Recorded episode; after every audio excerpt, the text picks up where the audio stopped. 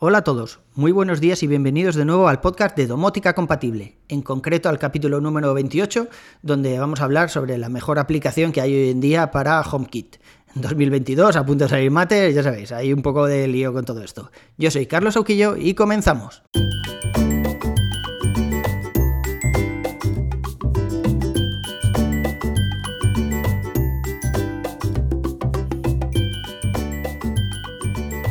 Cuando faltan pocos meses para el lanzamiento de Matter, eh, parece un poco estupidez intentar decir cuál es la mejor aplicación para HomeKit, ya que bueno, las cosas van a cambiar bastante, es posible que el nuevo sistema operativo de Apple se presente con una aplicación casa renovada, mayor funcionalidad, etcétera.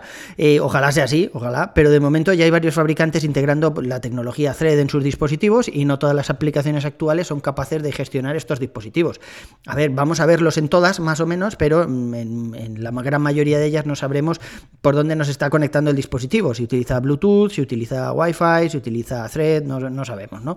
Eh, pues eso, vamos a intentar analizar todas las alternativas que hay hoy en día y luego os cuento cuál es mi favorita y por qué. Vaya por delante que no he encontrado la aplicación perfecta, a todas les falta algo. Yo creo que en este momento combino dos de ellas, una más como visualizador y otra para crear las automatizaciones, detectar problemillas y, cosas así. Además ya sabéis que, mm, yo soy un firme defensor de, de que la casa reaccione sola en ciertas circunstancias. O sea, si yo entro por la noche y no hay nadie y, evidentemente es de noche, pues joder, cuando abro la puerta que se encienda alguna lucecilla o algo, ¿no? Para no entrar a oscuras. Y si no es de noche, eh, pues, pues que no se encienda la luz. Sin embargo, si, si entro por la noche pero ya hay alguien en casa, pues tampoco le vamos a despertar, ¿no? Encendiendo las luces de casa, pues que en ese momento no se enciendan. No sé, un montón de combinaciones distintas que no me vale una simple programación de si se abre la puerta y son las 11 de la noche, que se encienda. Tengo que mirar más parámetros. Lo mismo con la temperatura. Si hay alguien en casa y hace mucho frío, pues espero que se ponga la caldera. Pero si no hay nadie en casa porque nos hemos ido, por ejemplo, a pasar el fin de semana a Valencia, pues me da igual que haga mucho frío. No tiene sentido mantener la casa calentita. Ya sabéis que, yo lo que no quiero es tener una aplicación que tenga que abrir para encender una bombilla, para encender la caldera, etcétera, y mucho menos ir dando voces por la casa para que el asistente de voz encienda la luz del baño. En realidad lo que quiero es eso, o sea, que funcione todo de maravilla y utilizar en todo caso una aplicación pues para ver cómo van las temperaturas, por ejemplo, y cosas así. Pues empezamos por la aplicación de Akara y la de My Home de Xiaomi. No os esperabais esta, ¿eh? Esta no, no esperabais que estuviera hablando de HomeKit y salieran estas dos. Pues la verdad es que estas aplicaciones son muy chulas. A mí me parecen súper bonitas. Creo que la gente de Akara se lo ha currado muchísimo en las últimas actualizaciones. Puedes eh, personalizar el fondo, personalizar los botones de cada uno de los sensores, crearte tus favoritos ahí. Y, la verdad es que está, está muy chula. La de Xiaomi también, o sea, permite una gran personalización. Y además, pues bueno, si tienes algún otro dispositivo que no sea de Akara, yo que sé, tienes un patinete eléctrico, tienes eh, la, aspiradora esta automática que, tiene Xiaomi, pues todo eso lo ves desde la misma aplicación. Así que seguramente algunos de vosotros ya utilicéis la aplicación de Xiaomi. En ese caso podéis quedaros con ella tranquilamente, ¿eh? yo no, no tengo nada en contra. Sí que es verdad que utilizo la de Akara desde que tuve el problema este de retraso en los interruptores, porque pensaba que al tener todos los dispositivos Akara, los servidores de Akara y demás, pues que era posible que fuera un poco más rápida. En realidad la diferencia entre ellas es que la de My Home eh, soporta mucho más dispositivos, porque no solo soporta los de Akara y los de Xiaomi, sino también los de las bombillas estas de Mija, G-Lite y demás. Entonces, pues bueno, pues siempre puedes hacer un poco más de, de automatizaciones, siempre puedes crear más automatizaciones entre ellas. Pero en los dispositivos básicos no vas a encontrar diferencia, y mucho menos si todos tus dispositivos están comprados aquí en Europa, bien en Amazon, bien en el Apple Store, que ya sabéis que, el Apple Store desde hace tiempo tiene dispositivos de Acara ahí para comprarlos directamente en Apple. Así que, que, bueno, si lo tienes así todo, no deberías tener problemas con ninguna de las dos. Además es importante saber que aunque los nuevos bridge de Akara, el M1S y el M2, están certificados Zigbee 3.0, eh, acuérdate que no vas a poder añadir sensores o bombillas que no sean de Akara, aunque también utilicen Zigbee 3.0, ¿vale? Es un poco estúpido. Sí que hay por ahí unas bombillas Philips que eran compatibles con el bridge de Akara, bueno, vale, las puedes añadir al bridge como si fuese una bombilla más de Akara, pero luego no te van a llegar a HomeKit, se van a quedar ahí. Es lo mismo que cuando cogemos una bombilla de estas de Ikea, las Strat Free estas, y las ponemos a través de la aplicación de Hue.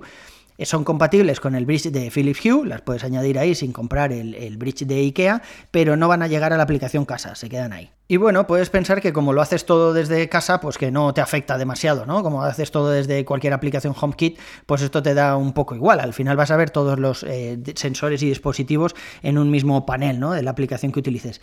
Pero hay que tener en cuenta algunas cosas. O sea, por ejemplo, si tú te compras el nuevo sensor de apertura de puerta de IB, que es compatible con la tecnología Thread, no vas a poder disparar la alarma de Acara porque el sensor de Acara que dispara eh, la alarma, o sea, el sensor de apertura de puerta dentro del ecosistema de Acara, eh, solo puede ser el de Acara. No puedes decirle, no, mira, cuando el, este de IB detecte la puerta abierta, no, no, no, no puedes. O sea, por supuesto, puedes crearte una automatización directamente desde HomeKit, o sea, desde casa o desde donde quieras. Hablamos hace unas semanas de ello. Incluso podrías sacar el sonido de la alarma por el HomePod, olvidándote del bridge de Acara, ¿no? Pero directamente desde Acara no puedes hacerlo. Si tengo que elegir entre las dos, entre la de Xiaomi, o sea, la de My Home o Akara, mm, yo me quedo con la de Akara. Primero porque me parece más bonita y luego es que tiene una funcionalidad que me gusta mucho, que es la funcionalidad esta del HomeKit Mode, que significa que tú puedes hacer logout de la aplicación. Hombre, a ver, si estás dentro de la aplicación, pues tienes eh, más cosas, ¿no? Si, tienes hecho login con tu usuario, puedes entrar a tus dispositivos y ver, por ejemplo, gráficas de temperatura, la última temperatura que ha marcado eh, el termómetro del dormitorio, por ejemplo. Todas esas cosas, si lo pones en HomeKit, en el modo HomeKit, no lo puedes hacer. En el modo HomeKit lo único que hace el bridge es, pues, eso, de bridge. O sea, coge todos los dispositivos por un lado y se los pasa a, HomeKit, al ecosistema HomeKit, a casa o donde tú los quieras ver. Pero no puedes hacer nada más con ellos, no puedes ni crear automatizaciones, ni ver las gráficas, ni nada de eso en realidad creo que es el uso que le damos todos. Es verdad que la aplicación de cara es bonita y que, bueno, puedes entrar ahí a ver la temperatura que ha hecho en tu salón durante la última semana, pero eso lo haces al principio. Luego, cuando ya llevas cierto tiempo con los dispositivos, a menos que tengas alguno que no funcione bien o lo que sea, no sueles abrir la aplicación propia del fabricante. Y bueno, si, te compras alguno otro adicional y lo quieres eh, añadir ¿no? a tu red, pero yo lo tengo así, lo tengo en HomeKit Mode, así pienso que va a tener menos retraso y pasa todo directamente a la aplicación que utilizo para, para gestionar la casa. Por otro lado tenemos Home Plus, la versión 5, ya sabéis que yo he sido siempre muy fan de esta aplicación y que los 15 pavazos que costaba en su momento me parecían más que justificados para crear automatizaciones y demás, y la verdad es que bueno, sigue siendo una aplicación, vamos, de quitarse el sombrero, permite crear todas las automatizaciones condicionadas que quieras, eso que hemos hablado alguna vez del AND y el OR, ¿no? Puedes poner ahí varias condiciones que se cumplan todas o que solo se cumpla una, e igual que podemos hacer desde atajos con un condicional, pero de una forma mucho más sencilla, mucho más compleja Además, eh, todas las automatizaciones, como luego, claro, al final tenemos chorropotocientas automatizaciones, las puedes ordenar por carpetas, por ejemplo, todas las de interruptores, todas las que tengan que ver con el confort, eh, temperatura y demás. Pues luego buscar una automatización es muy sencillo. Aparte de tener un buscador, pues la puedes buscar en la carpeta que toque. Y, bueno, y aparentemente, o sea, lo, que es la apariencia de la aplicación, la verdad es que mola muchísimo. O sea, hay gente que lo he visto por ahí en YouTube y, demás, que lo tiene en un iPad, el típico iPad anclado en la pared para gestionar la casa. Pues esta es una de las aplicaciones que sí que te mm, permiten eso. Eh, a ver, todas te lo permiten, pero esta es una de las aplicaciones bonitas que podrías incluso poner ahí en un iPad colgado a la pared, puedes cambiar eh, el fondo, puedes cambiar los iconos de las aplicaciones. La verdad es que está, está muy chulo pero considero que se está quedando un poquillo atrás. Y es que, por ejemplo, de Thread no tienes nada, o sea, no puedes ver si un dispositivo está conectado de una forma o de otra. Además, todos los dispositivos propios de Apple, como HomePod, Apple TV y demás, todo eso tampoco sale en la aplicación. Bueno, no pasa nada, ¿no? Al final todas esas eh, automatizaciones relacionadas con el HomePod y demás, que en principio no salen en ninguna aplicación, tendríamos que hacerlo desde casa, tampoco tiene mayor... Pero ya os digo, o sea, al final son distintas cosas, que si Thread, que si estos dispositivos y y ya no lo puedes gestionar todo desde la misma aplicación. Entonces, mm, no sé. Y bueno, y si a eso le sumamos que el desarrollador se ha vuelto idiota, yo creo que con toda la pasta que le hemos dado nos contesta eh, haciéndonos un favor desde la cubierta de su yate y la verdad es que, es que, bueno, no sé, entre unas cosas y otras han hecho que me desencante un poquillo. Tiene una funcionalidad muy chula de las primeras eh, aplicaciones que integraban esto y es la posibilidad de poder hacer un backup de las automatizaciones. Esto está muy guay, me pasó una vez que quería borrar una automatización, sin querer eliminé otras reglas que no eran las que quería eliminar y bueno, como tenía hecho un backup, pues simplemente tuve que restaurar todo el backup y, ya está, y, a tirar. Eh, la verdad es que eso es una funcionalidad importante que casa, por ejemplo, no la tiene. Si eliminas por error una regla, pues la tienes que volver a crear. Ah, y otra cosa que mola mucho es que Home Plus eh, tiene también aplicación para el Apple Watch.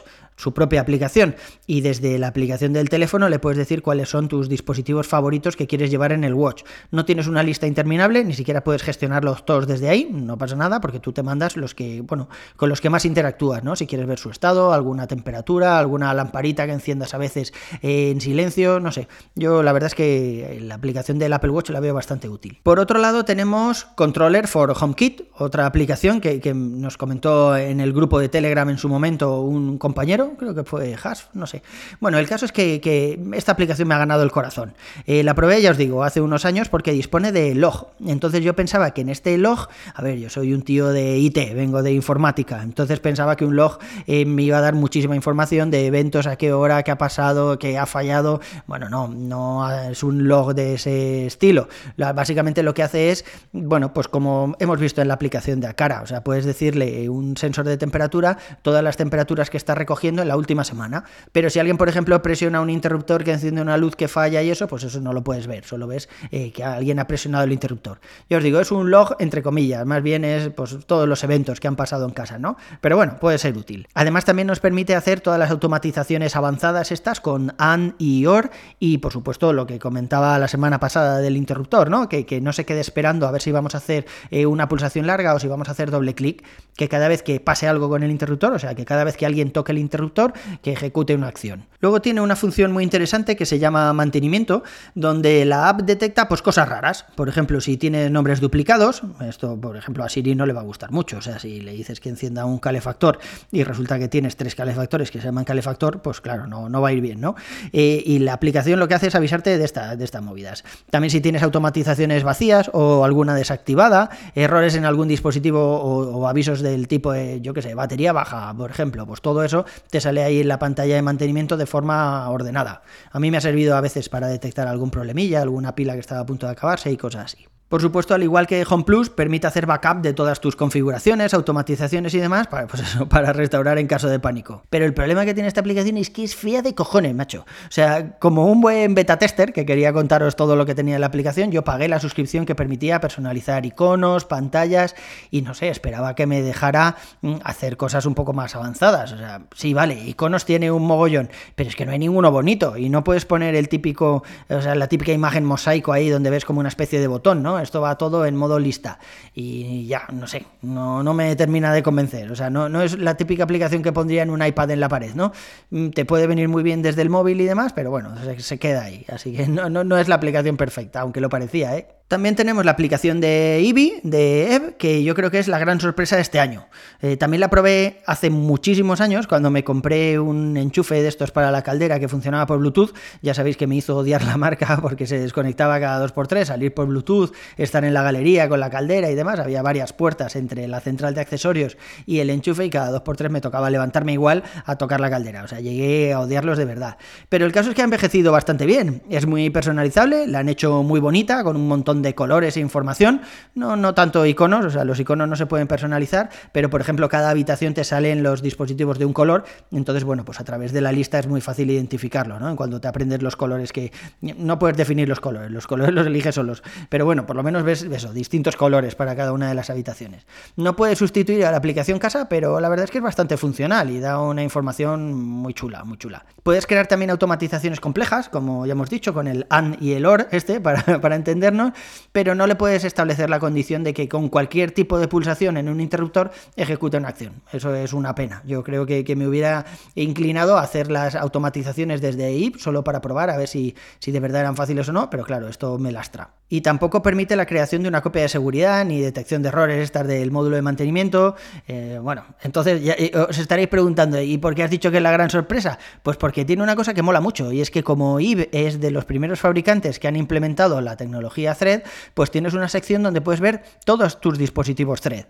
Eh, bueno, por supuesto te dice el método de conexión que tiene cada uno, puedes ver, pues eso, si uno está conectado por Bluetooth, si otro está conectado a través de, la red Wi-Fi, si va por Thread, o sea, lo puedes ver todo, tienes una información ahí bastante detallada. No se puede interactuar con ellos, con estos dispositivos Thread, no podemos hacer nada, pero, pero bueno, por lo menos te da toda esa información. Y por último tenemos la aplicación Casa de Apple, ¿no? La aplicación Home. Eh, a mí me fastidia que le falten tantas funcionalidades, pero que sea tan bonita, macho. Y es que a mí me gustaría tenerla todo el día a la vista. Esta sí que la pondría en un iPad ahí en la pared. Me fastidia que las automatizaciones sean más lentas que en otras, que tengas que ir a tajos a crear condiciones, eh, que las condiciones basadas en una franja horaria sean un puto suplicio. O sea, tienes que bajarte el tiempo eh, en numérico, o sea, en segundos, convertirlo. No sé, un desastre, pero la verdad es que es muy bonita. En casa está todo ordenado, todo a la vista. Eh, los iconos los puedes poner ahí en forma esta de mosaico, como si fueran un botón. Puedes cambiar el wallpaper. o sea, puedes hacer un montón de cosas. Es verdad que no tienes muchos iconos, creo que ahora para, para cada una de las bombillas, para cada una de las luces, tiene, no sé, 5 o 6 iconos simplemente para elegir. Pero oye, ya son 5 o 6, o sea, no, no está mal, ya no es como la aplicación de IP, que no tiene ninguno. Y está claro que no es controller de For Kit, que tiene ahí miles, pero bueno, algo tienes para elegir. Por no hablar de la integración con el ecosistema. Hace un par de versiones, la app casa para el Apple Watch, te salían todos los dispositivos ahí a cholón, ¿no? O sea, para encontrar un dispositivo tenías que navegar por la lista y la verdad es que era un suplicio. Ahora no, ahora puedes definir los favoritos y eso te sale arriba del todo y además tiene como una especie de inteligencia que los dispositivos con los que tú más interactúas te salen arriba también, así que, que bueno, es fácil llegar a ellos, ¿no? Para los que tengáis un Apple TV, pues también tiene cosas que molan mucho. O sea, si tienes una cámara, por ejemplo, eh, compatible con HomeKit y un Apple TV, pues puedes poner, por ejemplo, que si alguien pasa por delante de la cámara que tengas en el garaje, pues aunque tú estés viendo una serie ahí en el Apple TV, te sale una ventanita en la esquina donde ves que, que hay movimiento en esa cámara. La verdad es que es una tontería que puede estar chula. Así que si no necesitas log ni copia de seguridad, los dispositivos y las reglas se almacenan en iCloud, pero bueno, por ejemplo, no puedes restaurar una regla borrada tirando de backup. Ni quieres crear automatizaciones complejas que tengan en cuenta varias condiciones, mm, sin tener que ir a atajos, que no es user friendly. Y además te da igual si un dispositivo está conectado utilizando Thread, Wi-Fi, Bluetooth y demás, pues entonces casa es tu aplicación. Y os estaréis preguntando, después de todo este chorreo, ¿cuál uso yo, no? Pues como podéis ver, a todas les falta algo. O sea, sí que es verdad que hay algunas limitaciones impuestas por Apple, como que, pues eso, que los dispositivos como el HomePod, el Apple TV y demás no salen de la aplicación casa. En casa los puedes ver, pero desde ninguna de las otras aplicaciones. Hay gente que los HomePod los ve desde la aplicación i porque están conectados a través de Thread.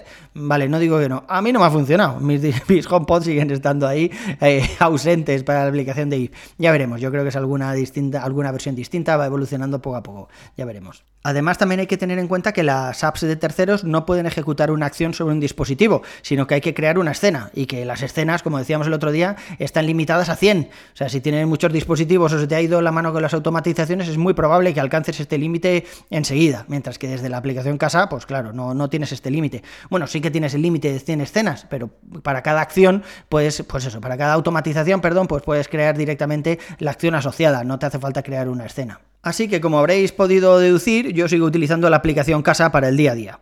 Dado que en mi día a día ya no tengo una creación de reglas cada 2x3, que ha alcanzado un nivel de madurez más o menos estable, que no tengo dispositivos nuevos cada pocos días y que sé perfectamente cómo conecta cada uno de mis dispositivos, pues me quedo con, la belleza de la aplicación Casa y de su facilidad de uso. Sin embargo, cuando tengo que liarme con alguna regla o quiero crear alguna automatización nueva, por yo que sé, porque me habéis mandado algún dispositivo para probar, algo para flashear, yo que sé, algo así, pues entonces entonces utilizo controller para HomeKit, que creo que, de las otras es la que más me, convence, ¿no? la que más me satisface.